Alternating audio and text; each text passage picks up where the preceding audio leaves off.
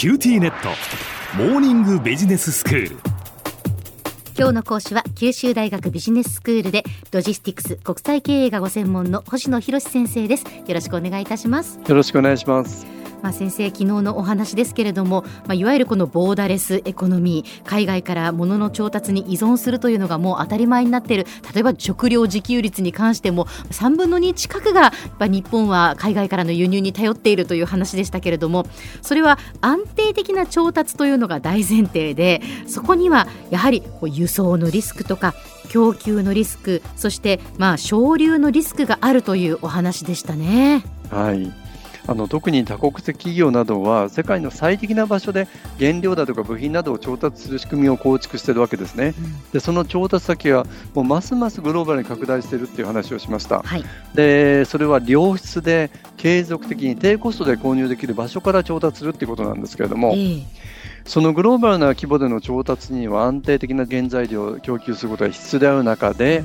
実は政治的な理由、気象などの影響による収穫量の変化だとか、まあ、産地での自然災害だとか紛争の可能性サプライ自体の問題が大きく影響するというこれが供給のリスクだったんですね。そうですね。まあ例えばその国内だけで見てみても、まあ東日本大震災だとかその熊本の震災の時にサプライチェーンがやっぱり止まってしまってなかなかこう部品の調達ができないとか、もう本当にいろんな影響があって自動車の生産がとかね、そういう話がありましたよね。それから中国のレアメタルのその輸出規制だとか、タイで洪水が起きてまた大変なことになって供給が停止したという例もいくつかお話しいただきましたけれどもやはりもう世界がこうつながっている状態でいろんなところで何かが起きるともう止まってしまうっていうことになるわけですよね。はい、そうなんですね。つながってるのにそこにはまだまだリスクがあるということで、うんうん、今日は残りの輸送のリスクと省流のリスクについてお話をしたいと思います。はい。で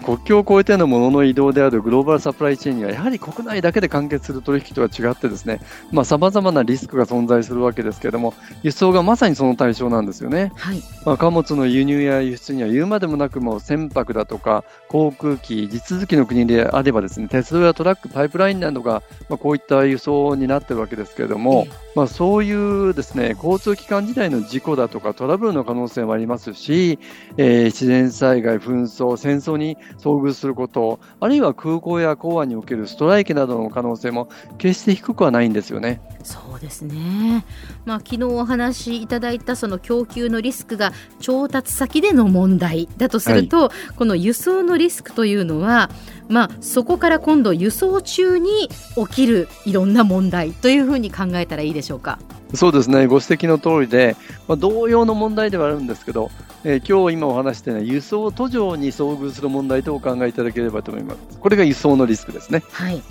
例えば古くはですねもう1995年の阪神・淡路大震災で、まあ、神戸の公園施設が全く使えなくなったことがありましたけれども、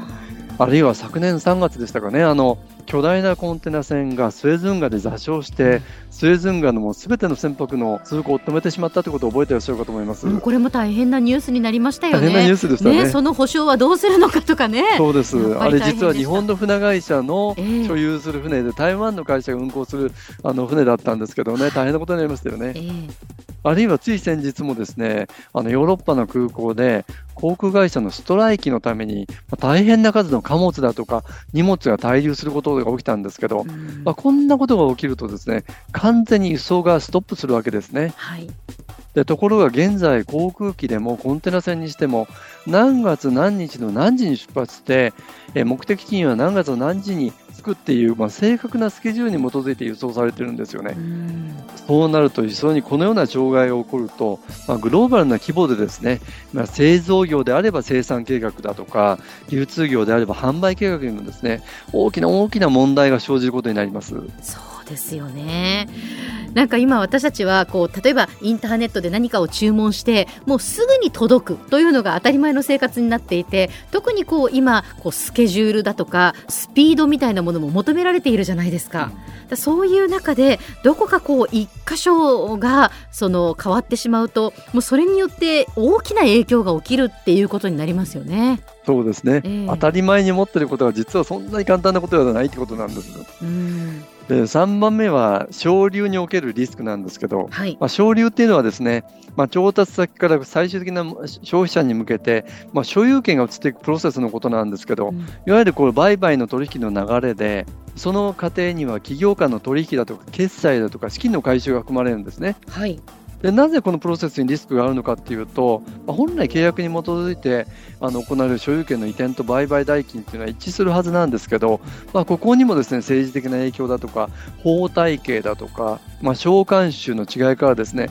まあ、トラブルが生じてなかなかこう資金回収が困難になるということも考えられるんですよね。あるほどもうこれも国内だったら、まあ、ありえないようなことがですね例えば開発途上国などとの企業の取引だと本来届くはずの原材料がですね入手できないなんてことにもつながってくるんですよね。なるほどこれもやはりそのグローバルに取引をしているからこそやっぱり生まれるリスクだっていうことなんですね。そうなんですね。ええあのグローバルなサプライチェーンというものが一般化している中で、うんまあ、海外からの円滑な調達の障害になる要素って少なくないっていうことなんですよね。ですね。それこそ通販、e コマースであればですね、届かないっていう事実しかわからないと思うんですけど、うんその裏にはですね、いろんな理由があるんですよね。うん例えばそれは契約したところからそもそも出荷されてないってこともありえますし、輸送途上でこうトラブルが起きていることもあるかもしれないし、国内の取引に比べてはるかにはるかに高いリスクがそこには存在しているってことですよね。まあ、昨日の食料事情もそうですけれどもやはりこの私たちの日常生活というのは海外からの輸入に依存しているというお話ですよねでそこにも目に見えないたくさんの課題があるということですね。そうなんです。もちろんリスクがあると言っても、今更自給自足のようにですね、国内で自己完結的に調達して消費することって考えられないですよね。ええだけど、やはりこのリスクの可能性があるっていうことを、どのようにそのリスクについて回避できるかっていうことを事前に考えておくことっていうのは非常に重要なんじゃないかなと思います。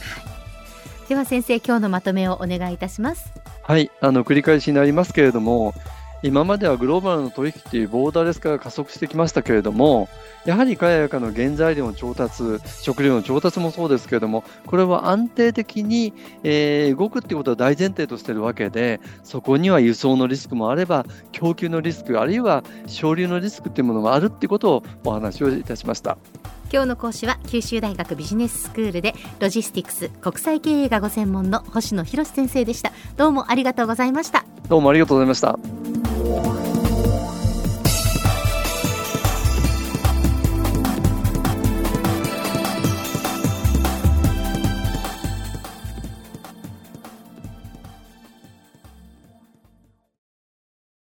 QTnet BBIQ にしてから毎日必ず実家の父と母からビデオ電話がかかってくる。元気？で毎日だからそう変わんないよ。痩せたか？で毎日だからそんなに変わってないって。早く子離れしてくれ。温かさとつながっている。九州のネットはビビック